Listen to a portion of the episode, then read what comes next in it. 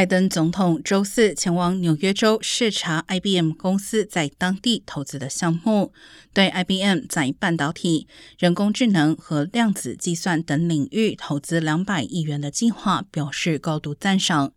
并强调近日签署生效的芯片和科学法将确保美国在未来产业中领先世界。拜登在演讲中提到，三十多年前美国发明芯片，同时产量占全球百分之三十以上，但如今只占百分之十。拜登表示，美国需要在本土生产这些芯片，以降低成本，并创造更多高薪就业岗位。